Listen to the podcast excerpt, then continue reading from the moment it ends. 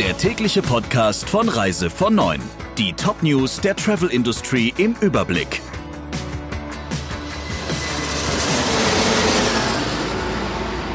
Mit Friederike Breyer. Schönen guten Morgen. Die Lage in den Reisebüros ist derzeit dramatisch. Sie generieren im Moment weniger als eine Buchung am Tag. Das zeigen Daten des IT-Dienstleisters Trevotren für die Zeit vom 18. bis 24. Mai. Demnach fanden täglich pro Reisebüro im Schnitt nur zwei Verkaufsgespräche statt, von denen weniger als eines zu einer Buchung führte. Auch im Online-Vertrieb sieht es nicht viel besser aus. Laut Trevotrend gibt es täglich rund 9700 Anfragen. Gebucht wird aber nur in sieben Fällen. Wenn, dann sind vor allem Reiseziele in Deutschland gefragt. Da gab es einen Zuwachs auf 11 Prozent von 2 Prozent im Vorjahr. Bei den Nachbarländern dominieren Anfragen für Österreich mit einem Anteil von 60 Prozent. Unter den übrigen Reisezielen sind vor allem Spanien, die Türkei und Griechenland gefragt. EasyJet will jeden dritten Arbeitsplatz abbauen. Bis zu 5000 Mitarbeiter könnten von der Entlassungswelle betroffen sein. Der Billigflieger denkt auch darüber nach, Basen zu schließen. Auch die Flotte soll um 51 auf rund 300 Flugzeuge schrumpfen. Diese harten Einschnitte begründete EasyJet-Chef Lundgren mit den schlechten Aussichten für die nächsten Monate und Jahre. Mitte Juni will der Billigflieger zwar wieder erste Flugzeuge starten lassen, sie verbinden aber zunächst nur 21 Flughäfen in Europa.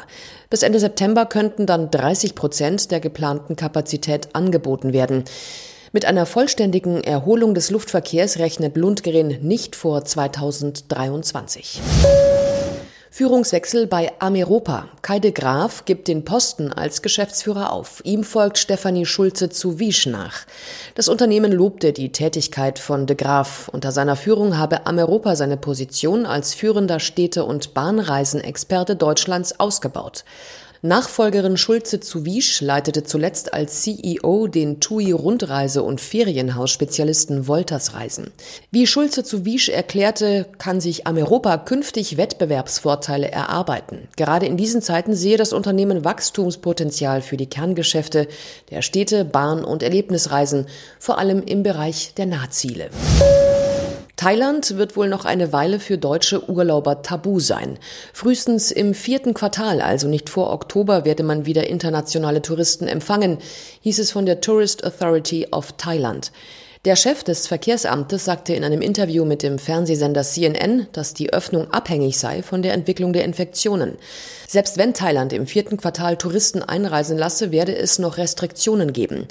Er vermutet, dass zunächst die touristischen Hotspots für internationale Besucher freigegeben werden, wie etwa die Insel Koh Samui. Kroatien, Zypern und Griechenland, das sind die EU-Länder, für die der Tourismus wirtschaftlich gesehen besonders wichtig ist. Das hat der Datendienst Statistika analysiert. Spitzenreiter ist Kroatien. Der Anteil des Tourismus am Bruttoinlandsprodukt liegt bei 25 Prozent. 23 Prozent aller Jobs hängen dort von der Reiseindustrie ab. Zypern kommt bei den beiden Kennzahlen auf 22 Prozent und in Griechenland stellt der Tourismus 21 Prozent der gesamten Wirtschaftsleistung sowie 26 Prozent aller Arbeitsplätze. Deshalb machen die Länder auch entsprechend Druck, damit möglichst schnell Besucher kommen. Auch beim Thema Grenzöffnungen sind Kroatien, Zypern und Griechenland in den Vorbereitungen weit fortgeschritten. Der Reise von Neuen Podcast in Kooperation mit Radio Tourism. Mehr News aus der Travel Industry finden Sie auf reisevon und in unserem täglichen kostenlosen Newsletter.